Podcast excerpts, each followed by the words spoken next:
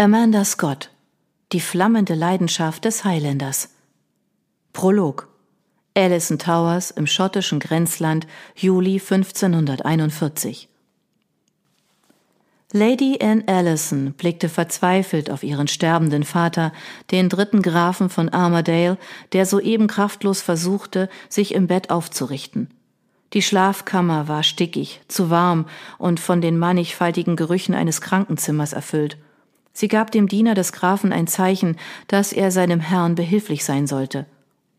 Zierlich wie sie war, fühlte sich an, neben dem riesigen Bett ihres Vaters, noch kleiner und verletzlicher als gewöhnlich – als ihre Zofe sie geweckt hatte, hatte sich Anne ein altes Kleid über ihr Nachthemd gezogen und war in pelzgefütterte Pantoffeln geschlüpft.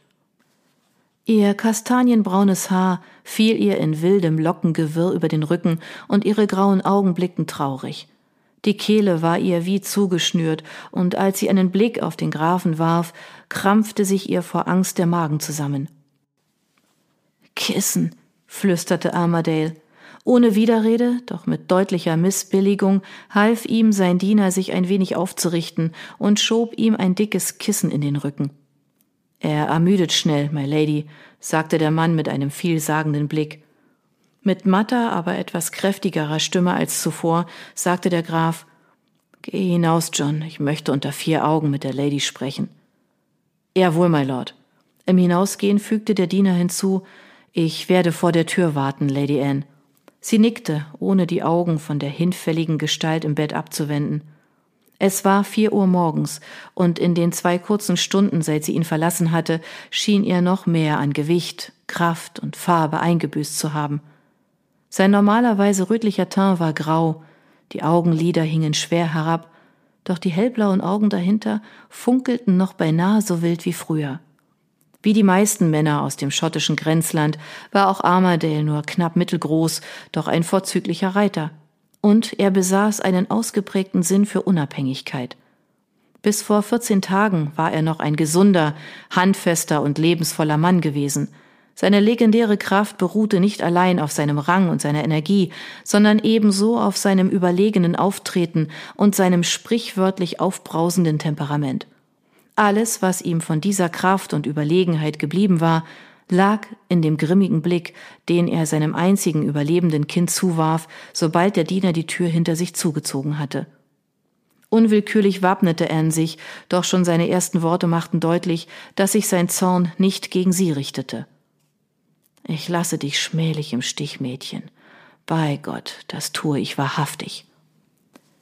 Das unverhoffte Eingeständnis löste in ihr ein ungewohntes Gefühl der Zuneigung für ihn aus, und sie antwortete Ihr tut nichts dergleichen, Sir, und ihr solltet euch nicht mit solchen Gedanken belasten, sondern versuchen wieder einzuschlafen. Ich bin sicher, ihr werdet euch viel besser fühlen, wenn ihr ein wenig geruht habt. Ach was, ich gehe nun dahin, wie deine Mutter und deine beiden kleinen Schwestern vor mir, und bald genug werde ich die ewige Ruhe finden. Ob ich mich dann allerdings besser fühlen werde, hängt davon ab, wohin der Allmächtige mich schickt.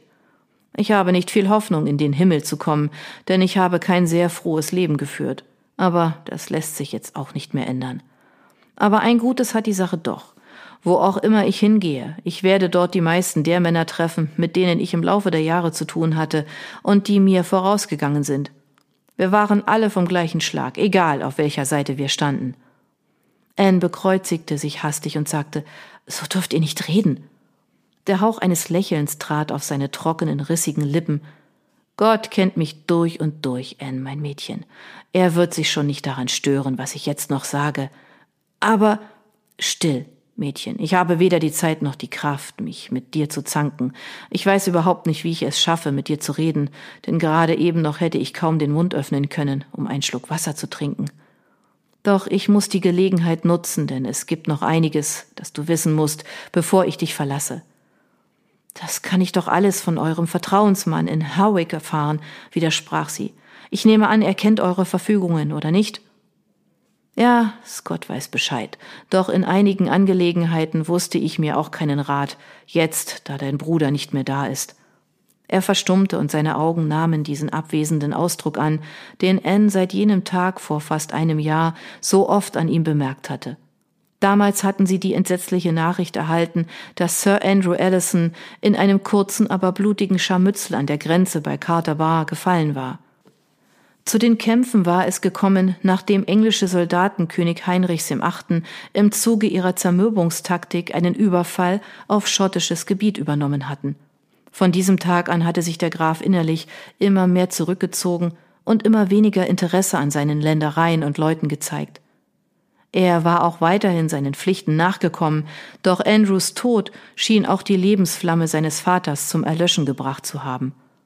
Vor zwei Monaten dann hatte die Nachricht, dass die Gräfin wieder ein Kind erwartete, seine Lebensgeister noch einmal ein wenig geweckt. Doch der schwache Hoffnungsschimmer war nicht von langer Dauer gewesen, denn bereits sechs Wochen später waren seine Lady und ihr ungeborenes Kind ebenfalls gestorben. Im Grenzland und hier besonders in Roxburghshire wütete zu der Zeit ein schreckliches Fieber, das Familien dahin raffte und ganze Dörfer entvölkerte. Die Seuche hatte bereits nachgelassen und die Familie des Grafen hoffte schon, das Schlimmste überstanden zu haben, da schlug die Krankheit auch auf Allison Towers zu. Um den Grafen wieder in die Gegenwart zurückzuholen, sagte Anne, was soll ich tun? Du darfst nicht hierbleiben, erwiderte er mit kraftloser Stimme. Aber ich dachte, es fiel ihr schwer, in diesem Augenblick über die Verfügungen ihres Vaters zu sprechen. In zwei Jahren, wenn du 21 wirst, gehört Allison Towers dir. Bis dahin wirst du von den Pachtgeldern auskömmlich leben können, auch wenn der vermaledeite König Heinrich Unheil stiftet, wo er nur kann. Sie nickte. Das hatte die Gräfin vor ihrem Tod auch erwähnt. Bei der Erinnerung an ihre Mutter kamen die Tränen. Sie schluckte sie hinunter und richtete ihre Aufmerksamkeit erneut auf die Worte ihres Vaters, dessen Stimme jetzt rasch schwächer wurde. Scott wird einen Brief an Thomas schreiben. Thomas Ellison? Ja, er erbt meinen Titel und die Ländereien der Armadales in Stirlingshire. Er tat einen rasselnden Atemzug. Er wird ganz schön überrascht sein. Aber du hast ihn doch sicher von Andrews Tod unterrichtet, oder? Ja, schon, aber damals hat er sich nicht einmal die Mühe gemacht zu antworten. Wahrscheinlich glaubte er, mir bliebe noch genügend Zeit, eine ganze Schar von Söhnen in die Welt zu setzen. Du musst ihm ebenfalls schreiben, Mädchen. Das gehört sich so. Immerhin wird er nach meinem Tod das Familienoberhaupt sein. Aber er muss sich doch gewiss nicht um mich kümmern, oder? fragte Anne. Aus den Tagen der Kindheit und von seinen wenigen späteren Besuchen hegte sie durchaus freundliche Erinnerungen an den entfernten Cousin, doch der Gedanke, dass ein praktisch Fremder über ihr Leben bestimmen sollte, war nicht sehr verlockend. Die ausgedörrten Lippen des Grafen verzogen sich ein wenig. Du musst meinen Anordnungen folgen, Mädchen. Ja, Sir, aber ich würde doch lieber hier bleiben. Das geht nicht, da wir hier nur drei Meilen von der Grenze und Heinrichs Armee entfernt sind. Außerdem stellen die adligen Befehlshaber unseres Königs Jakob ebenfalls ein Heer zur Verteidigung Schottlands auf, und als schutzloses Mädchen darfst du auf keinen Fall zwischen die Fronten geraten, wenn der Kampf losgeht.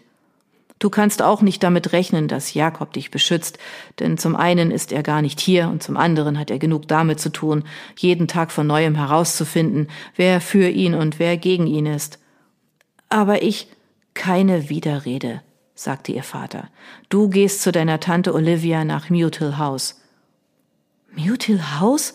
Daran konnte sich Anne kaum noch erinnern, denn der Wohnsitz ihrer Tante Olivia, Lady Carmichael, lag ziemlich weit entfernt und Anne war zuletzt als kleines Kind dort gewesen. Das ist keine schlechte Lösung, fuhr der Graf fort. Dort bist du nur zehn Meilen von zu Hause entfernt und außerdem ist das Haus groß und wohl befestigt und es lässt sich behaglich und sicher darin leben. Du könntest auch versuchen, deine Tante ein wenig aufzuheitern, da sie immer noch ihrem vor zwei Jahren verstorbenen Gatten nachtrauert. Ihre Gesellschaft mag ja nicht sehr anregend sein, aber vielleicht freundest du dich mit deiner Cousine an. Du bist zwar ein wenig älter als sie, doch habt ihr beide einiges gemeinsam, nicht zuletzt den Namen meiner Mutter, Fiona Ann. Aber ich. Es ist beschlossene Sache, knurrte ihr Vater. Du gehst zu Olivia. Anne nickte seufzend. Auf jeden Fall würde ich lieber auf Mute Hill leben als weit weg in Stirlingshire bei meinem Cousin Thomas. Falls Thomas Allison mittlerweile geheiratet haben sollte, so hatte er es zumindest nicht für nötig gehalten, mich davon in Kenntnis zu setzen, sagte der Graf mit einem leisen Anflug seiner alten Gereiztheit. Und wenn er noch ledig ist, wäre es sowieso höchst unschicklich für dich, bei ihm zu leben, auch wenn er Jahre älter ist als du. Ja, da werdet ihr wohl recht haben. Ich bin überzeugt davon, dass du sowieso nicht lange bei Olivia bleiben wirst, mein Mädchen. Als Erbin von Allison Towers und dem Vermögen deiner Mutter und dem, was ich dir hinterlasse, wirst du eine reiche Frau sein und eine gute Partie machen können, egal ob Heinrich nun das Grenzland oder womöglich ganz Schottland erobert.